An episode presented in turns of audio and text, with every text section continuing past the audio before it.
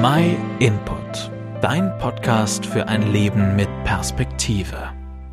No Justice, no Peace.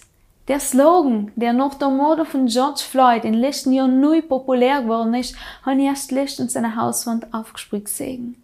Ich habe mich gefragt, ob man das wirklich so sagen kann. Stimmt's?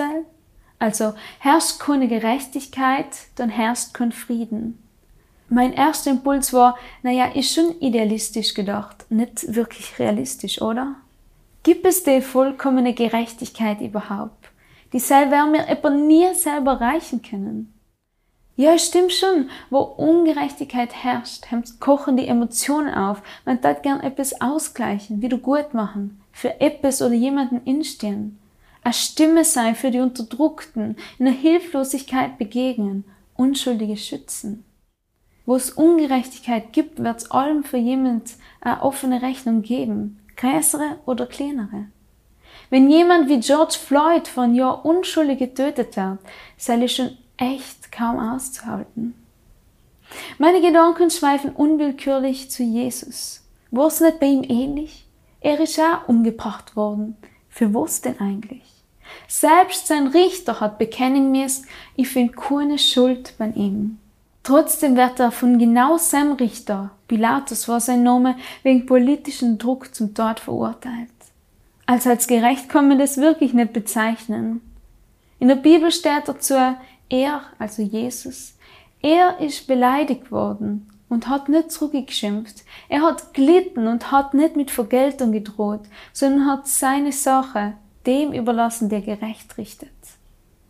Die Frage ist jetzt, wer ist der gerechte Richter? Von wem redet die Bibel da? Auf wen hat Jesus in der Situation vertraut?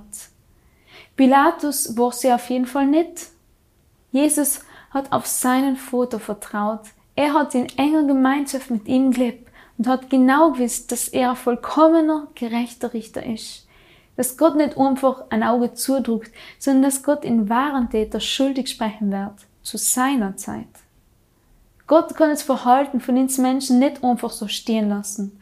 Aber damit er mich nicht bestrafen muss, damit er die nicht bestrafen muss, damit er den schlimmsten Sünder nicht bestrafen muss, hat er eine andere Lösung möglich gemacht.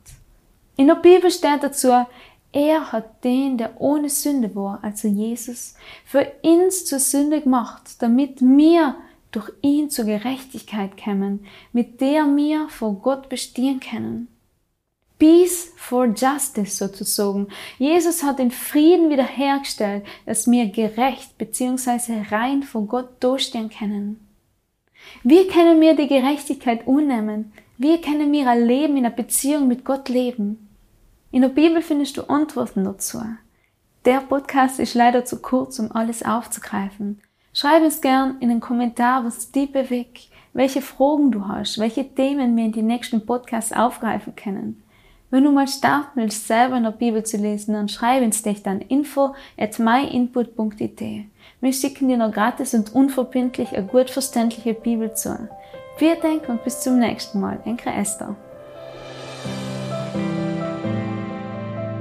Vielen Dank, dass du den My Input Podcast gehört hast. Wenn du mehr wissen willst, geh auf unsere Website myinput.it oder folge uns auf YouTube, Facebook und Instagram.